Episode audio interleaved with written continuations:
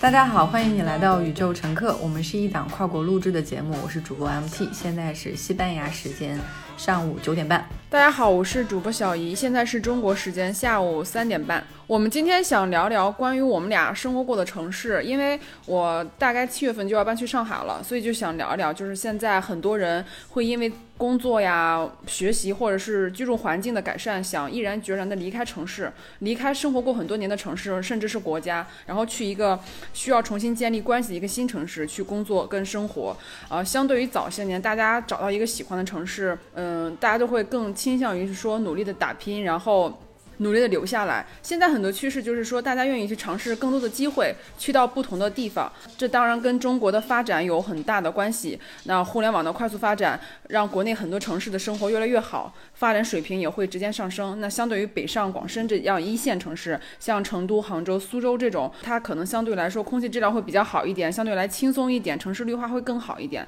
大家生活起来可能没有像北上广深那么紧张，或是那么压力大。比如说我在北京生活过很多年。然后在杭州生活过两年，包括现在我离开杭州，大家也会觉得说，为什么要离开一个很好的城市，然后要又要去到一个大城市去发展？那我可能对我自己来说，我可能觉得上海可能会更适合我个人一点。那 MT 你你当时，因为我不知道你大学在哪念的，那你去北京的时候，你是为什么想去北京，或者是说要在北京工作跟生活？我去北京的原因很简单，就是因为工作。当时北京的互联网发展还是比较好的，而且我当时第一家工作是在快消品行业工作。当时快消品的话，你如果是从长远角度来看，它的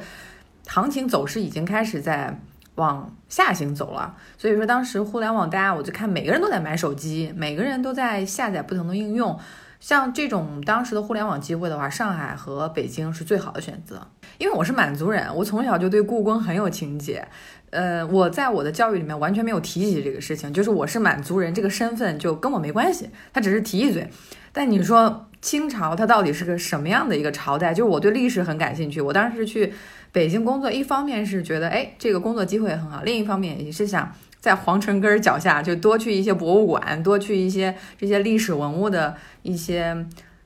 地方去了解一下自己，因为毕竟对这个身份到底应该是怎么去认识它，我一点感觉都没有。我当时去北京也是因为我高中高二、高三的时候我就在北京学过画画。就我当时去北京的时候，就是也是可能因为有一些比较好的回忆在那儿，当时也在谈恋爱，可能在北京还建筑了非常多的恋爱那种回忆。所以就是说，当我去呃在山东上完四年大学以后，然后我就。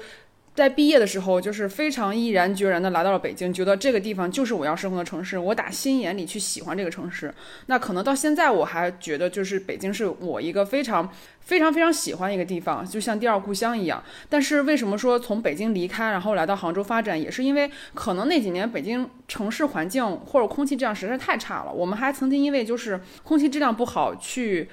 不上班，在家办公。所以就是那几年，我突然对。对这个空气非常介意，就是说这个天气或这个空气质量完全影响到了我个人的心情。比如说今天是个晴天，我可能就很开心；那今天如果是雾霾的话，我可能整个人就很崩溃。加上那个时候经常去南方出差，对南方的好奇和喜爱也让我内心有了一些想去探索的心情。我记得那个时候经常去上海出差，一待可能三到四天，有时候长的时候可能会待一个星期，然后隔三差五会去一次。南方雨水比较多，所以。它街道看起来很干净，然后有很多树木啊、花花草草啊，都显得非常有生命力。其实我本人是一个很喜欢花草的人，所以当时看到那样的一个街景的话，我个人其实是非常开心的，也非常的感觉，哎，这个地方可能很适合我个人的一个喜好。所以我当时有想过说，下份工作可以考虑来南方体验一下不同城市的感受。哎，对了，你之前有来过杭州吗？我就是在二零。一几年的时候去的，也是因为出差，就每次去的时候停留很短，但是真的是西湖就觉得特别印象深刻。就以前老看，就是每一次过暑假看《白娘子子传奇》，但是从来没有亲自去过。亲自去了以后，发现还是那个味道，还是那种撑着船啊，嗯，就是它的树真的是非常多，绿化也非常好。在在北京你叫绿化，但是在杭州的话，那就是城市是在森林里面。是的，杭州是一个绿化非常多的一个城市。我觉得南方的城市绿化都比较好，很多很大一部分是因为气候的原因，然后温暖湿润，很适合植物的生长。它不像北方的城市，不管北京也好，山东也好，东北也好，其实由于气候比较干旱，一年四季温差也比较大，它本身就没有办法让更多的植物一年四季可以常青，所以植物看起来就比较单调，没有像南方这样多样化。其实说到西湖。西湖应该是全中国唯一一个在市中心的一个景点。很多中国的其他省份的景点也好，山脉也好，一般都是在近郊或者是比较远离城市的地方。但是西湖是一个在市中心的景区。整个西湖景区其实它不仅仅包含西湖这一个景点，它周围其实还有大大小小的寺庙呀，还有一些山呀，包括一些绿地呀、一些竹林什么之类的。所以。整个杭州它很像一个天然氧吧，然后加上杭州还有一个面积巨大的西溪湿地，然后周边的城市像桐庐啊、安吉啊、丽水啊、莫干山这样的江南小镇，你就会其实会感觉到它整个省份的环境，包括整个南方，其实它都是跟北方有完全不一样的。所所以就是我觉得在杭州它是一个非常适合居住的一个地方，因为它真的是很舒服，然后绿化很好。你你能感受到那种植物的生命力，其实是是一件很美好的事情。我觉得我们这一代人高考的时候可以选择自己喜欢的城市去读大学，大学毕业后可以选择自己喜欢的城市去生活。那在生活中，我们也可以跟随意的跟随自己的个人发展以及工作需要，去到国内任何的地方，甚至有的时候因为工作还可以搬到国外去生活。所以对我们来说，搬到哪里去生活其实是越来越日常化，越来越没有地域的一些差别。包括很多年轻人也过着双城生活，周一到周五可能在工杭州工作，周六日回到。自己家庭所在的城市，可能是上海，可能是北京，可能是深圳，这些越来越普及，也越来越多的发生着，好像一切都非常的理所当然一样。我们一直都觉得中国文化其实挺多元并包的。其实我不知道这个事情，但是我听了我一些国外朋友去中国，他说你们中国人太种族歧视了。我说中国人还种族歧视呢？他说你们街上没有黑人。那个东京的奥运会，他们就招了很多国外的司机。就是你要用服务业，结果他们有非常多的司机是女性的，还是黑人司机。我就是听之前的在日本居住的那几个女孩他们的博客，我说中国中国，假如说北京有一个黑人女性司机，这是不太现实的事情。就是你那些司机的群体绝对会欺负她，而且她本身中文说的不利索，但是。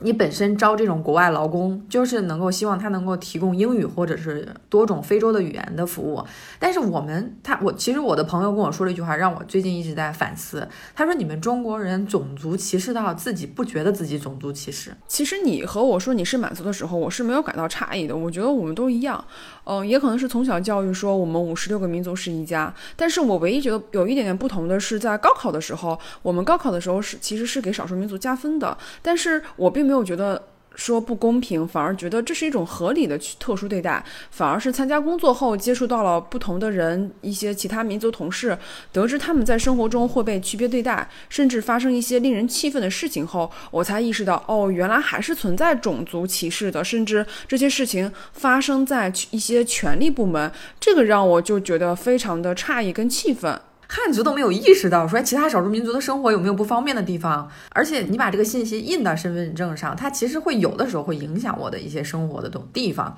只不过影响不是特别大而已。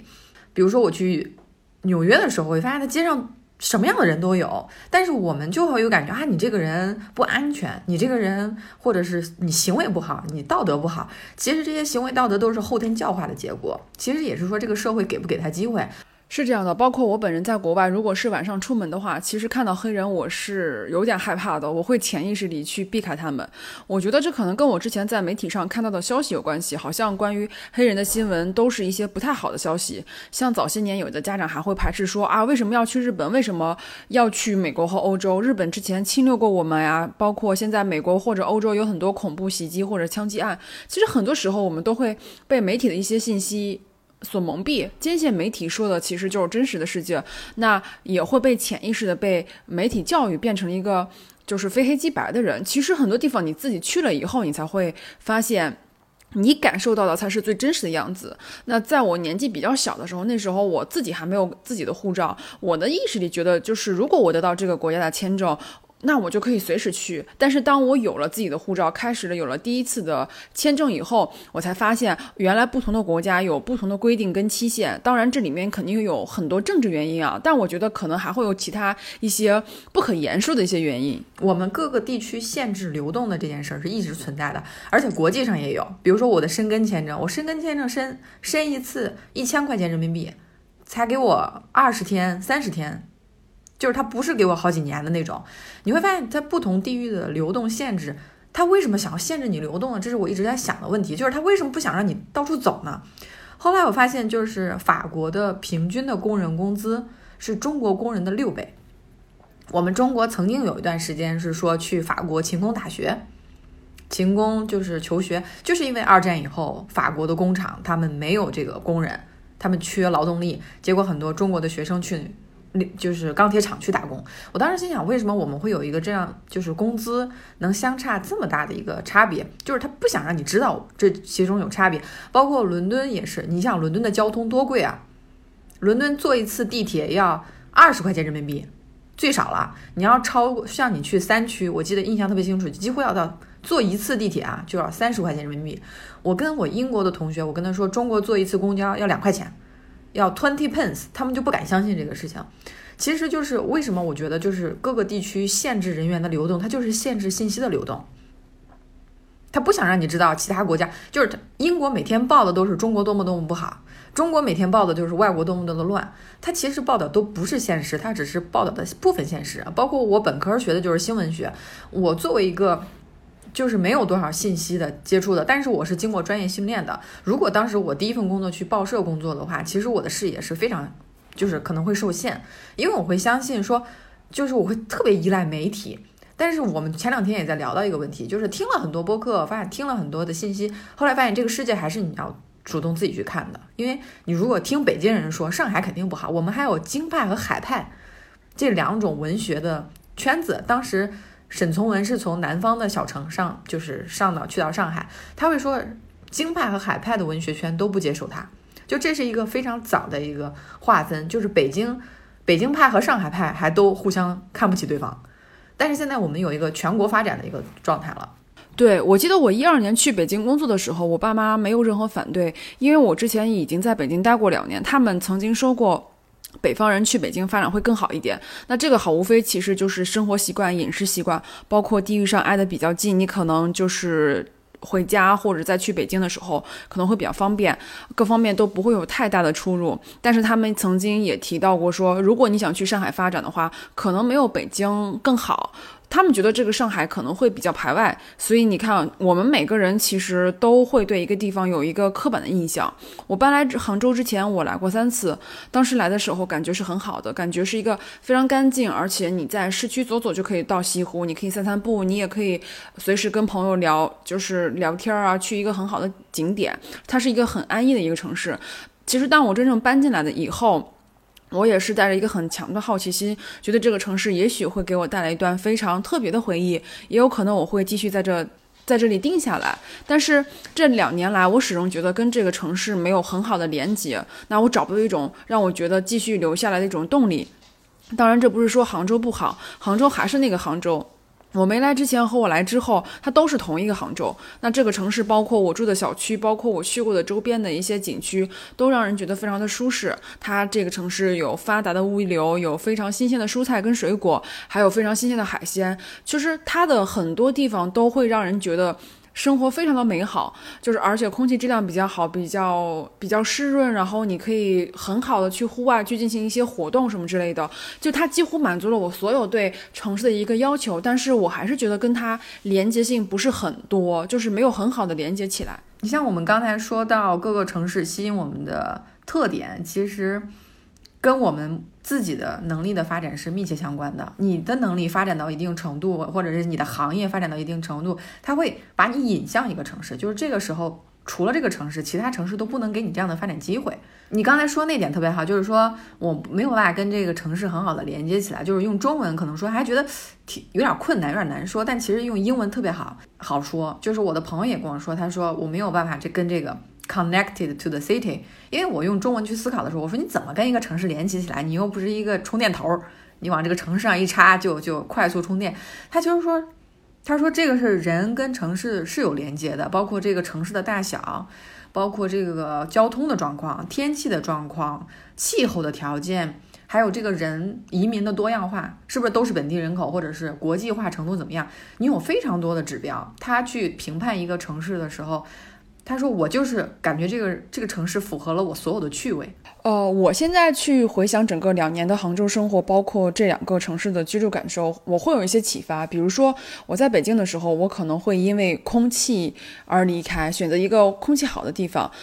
当我来到了杭州，当我真正在这里居住的时候，我生活在一个空气质量相对来说很好的城市。我慢慢意识到，哎，空气好可能并不是足以足支撑我留在一个城市的落脚点。那如果我不跳出来去想，如果我一味的去说，呃，杭州这不好那不好的话，就会变成一个非常主观的判断。因为我觉得不好，不代表所有人都觉得不好，反而还会伤害了继续在这个城市生活的朋友和其他人。那如果我跳出来去想，我经历了这两。两个城市最后都选择离开，那我真正真正看重的是什么？那下一个我去选择的城市的时候，它是否能够满足我需要的？我需要不停的去问自己，而不是说去更多的声讨这个城市没有带给我什么。因为我觉得每个城市可能都有自己的特色，它都会吸引到喜欢它这个特色的人。它不需要讨好每一个人，它只需要和他和喜欢他的人相处好了就好了。所以我觉得杭州的这段生活会给我一些很好的启发，让我觉得，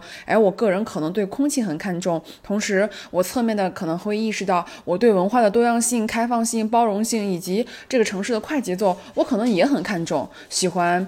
还是喜欢比较忙碌的感觉，所以我就会觉得啊，是不是搬到上海去就会能够调节这样一个需求？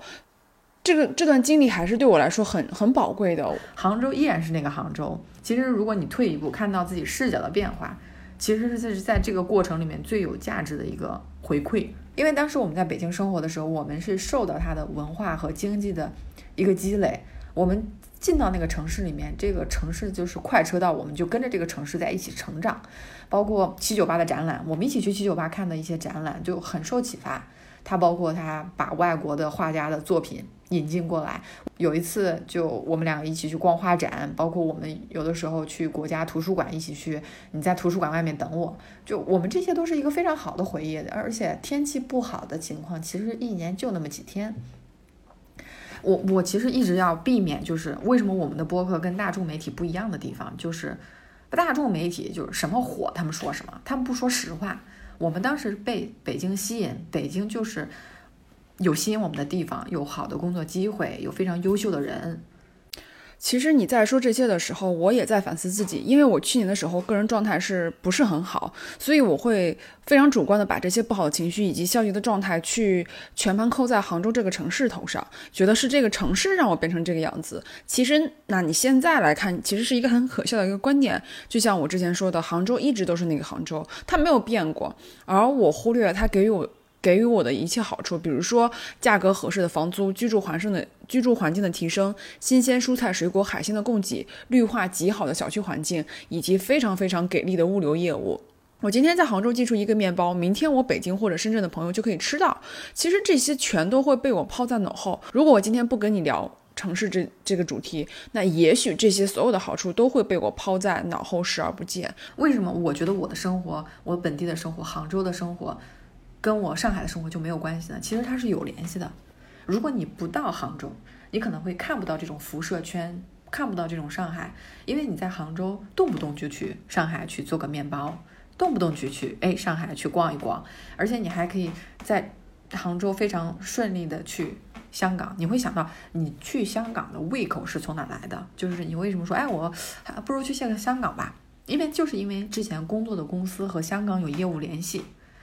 然你去变成去香港，你会觉得这是一个很自然而然的事情。就这其实是杭州带给你的一个思维上的连接点，就是从这个角度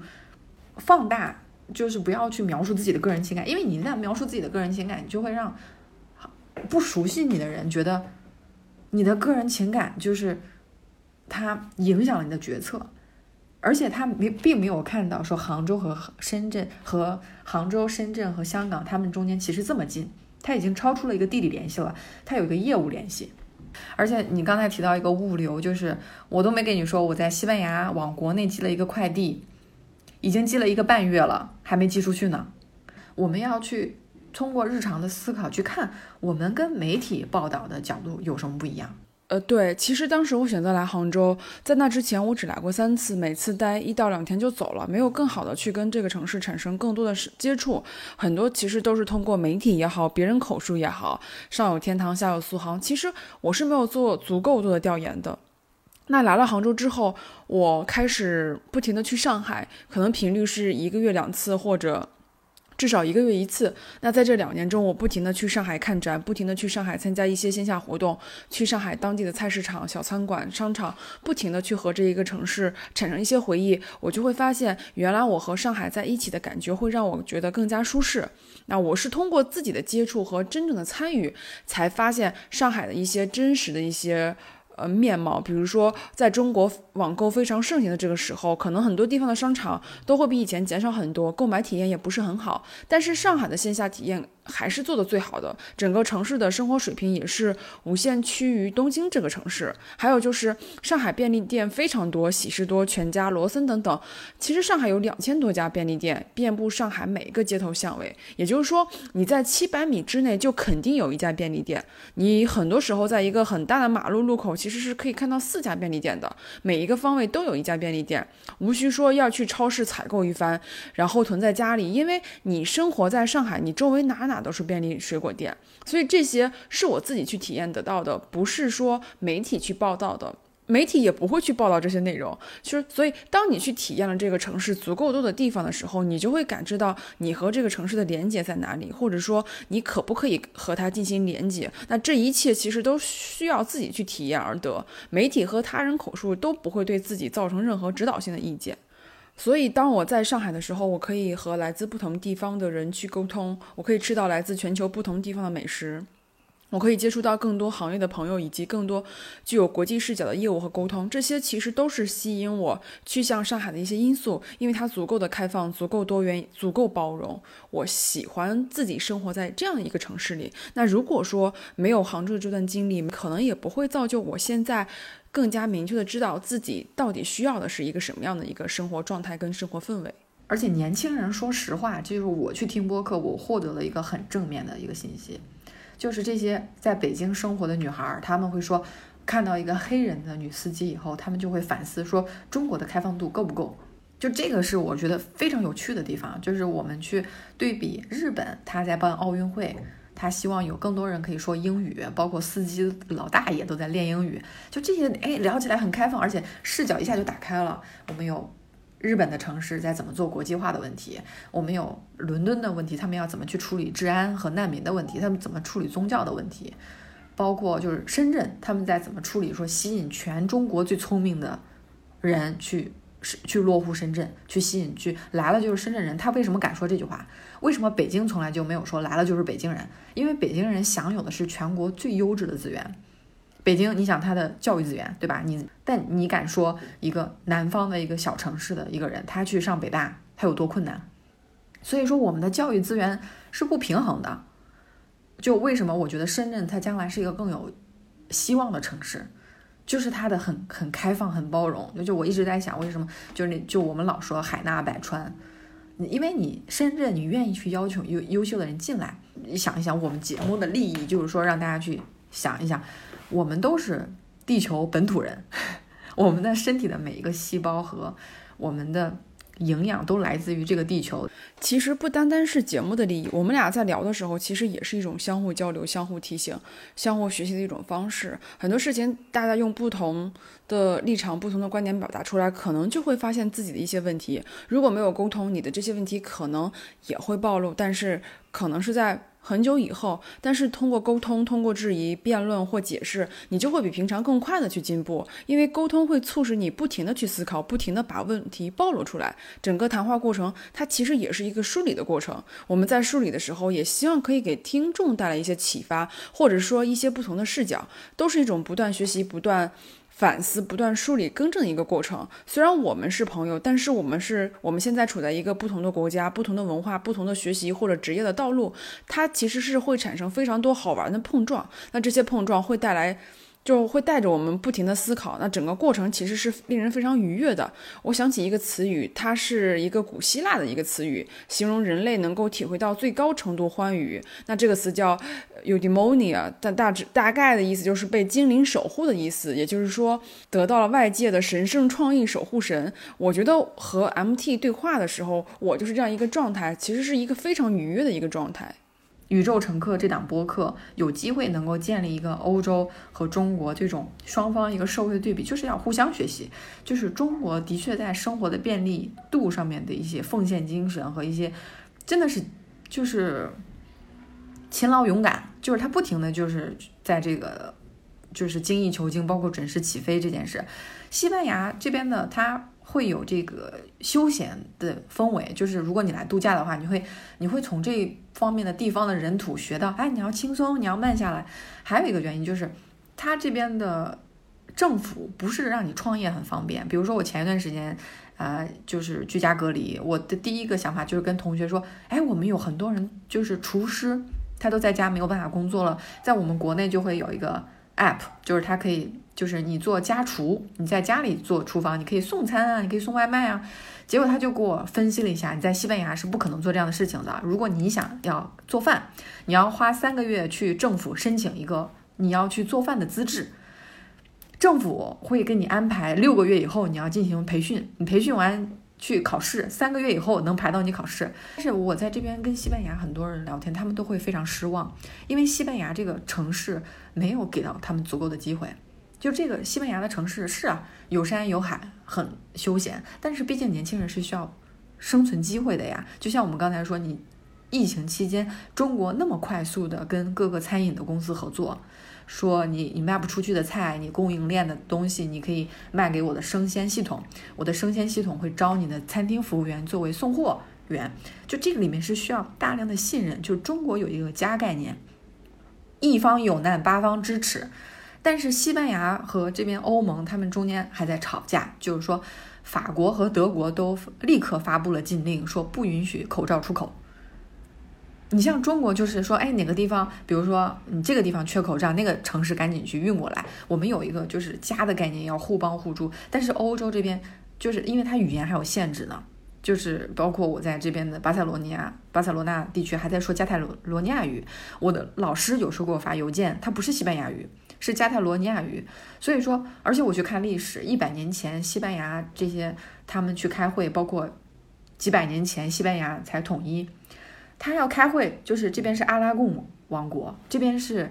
卡特兰斯王国，那他们说话用什么呢？就是提问的时候用西班牙语，回答的时候用卡泰罗尼亚语。这个对于我们来说，就相当于你在提问的时候说山东话，回答的时候说广东话，但是我们现在都会有普通话。就是说，大家都会认为说，我们只要大家说同一个语言，我们有这样教育，说大家都是五十六个民族，五十六枝花是一家，就这些东西的确是有助于中国人民互帮互助。而且我们就是在看这个疫情，中国是四十多天就差不多了，欧洲这边现在六十多天还封着呢。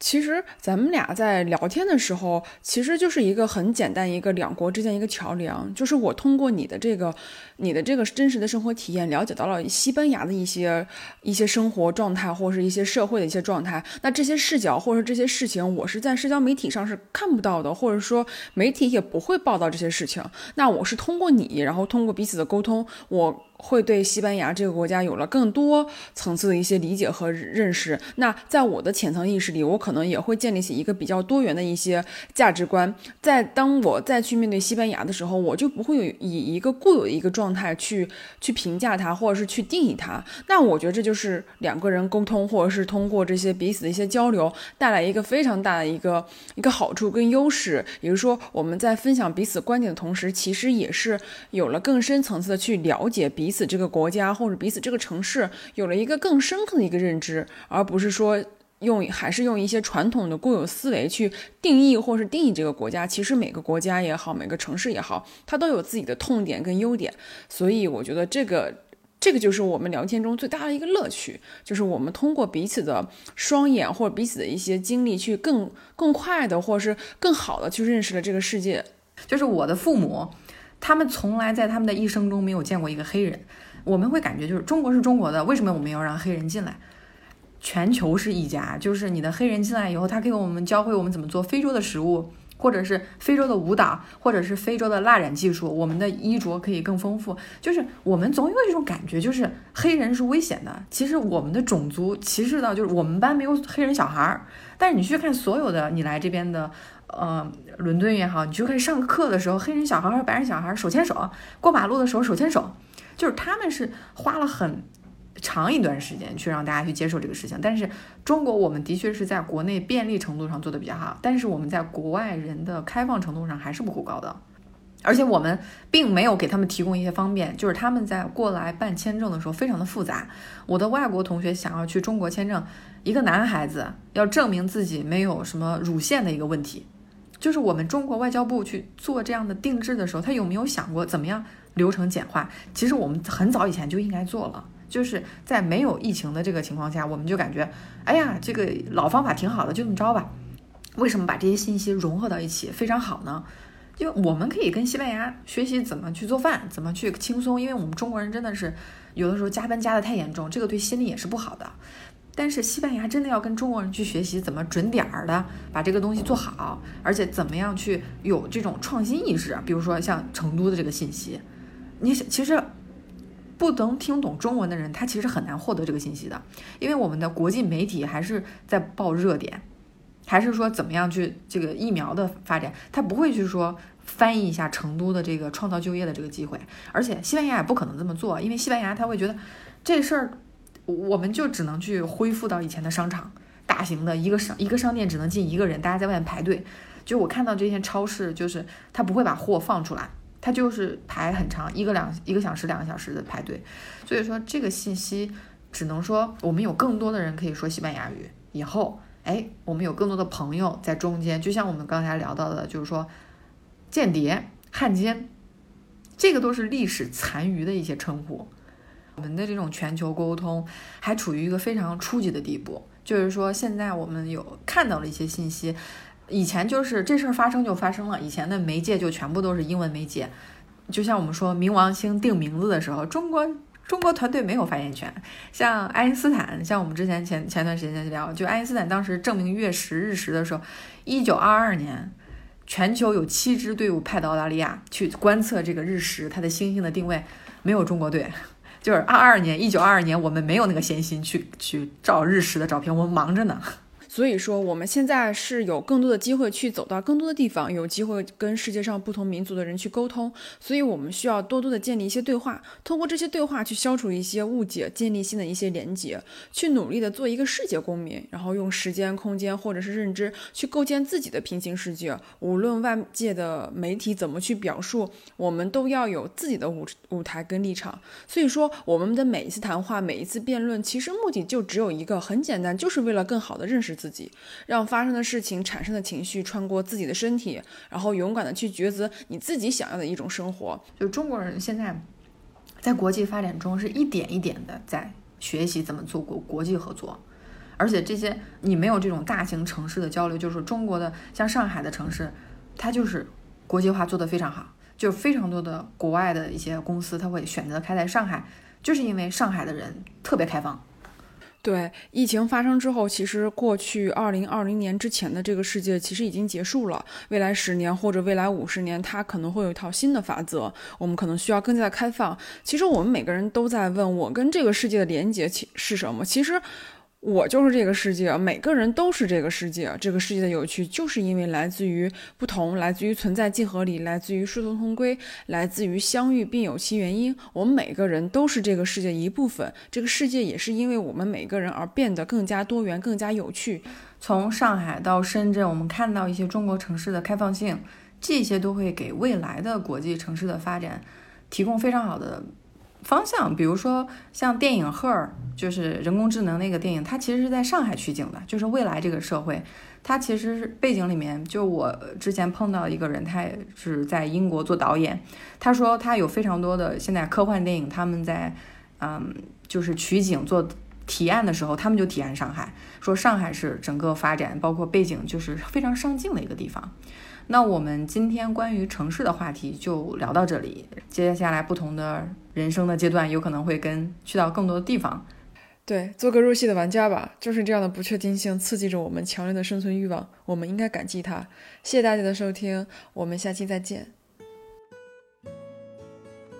感谢大家收听。如果你喜欢宇宙乘客，我们特别开心，你可以分享给你的朋友们，并让他们喜欢上听播客，让我们一起相遇在互联网的电波里。我们也非常欢迎大家在苹果播客 Podcast 给五星好评。最后再次提醒大家，我们的节目可以在国内各大平台上收听，同时也可以在 Spotify、Castro 等国外播客平台订阅收听。非常感谢大家的支持。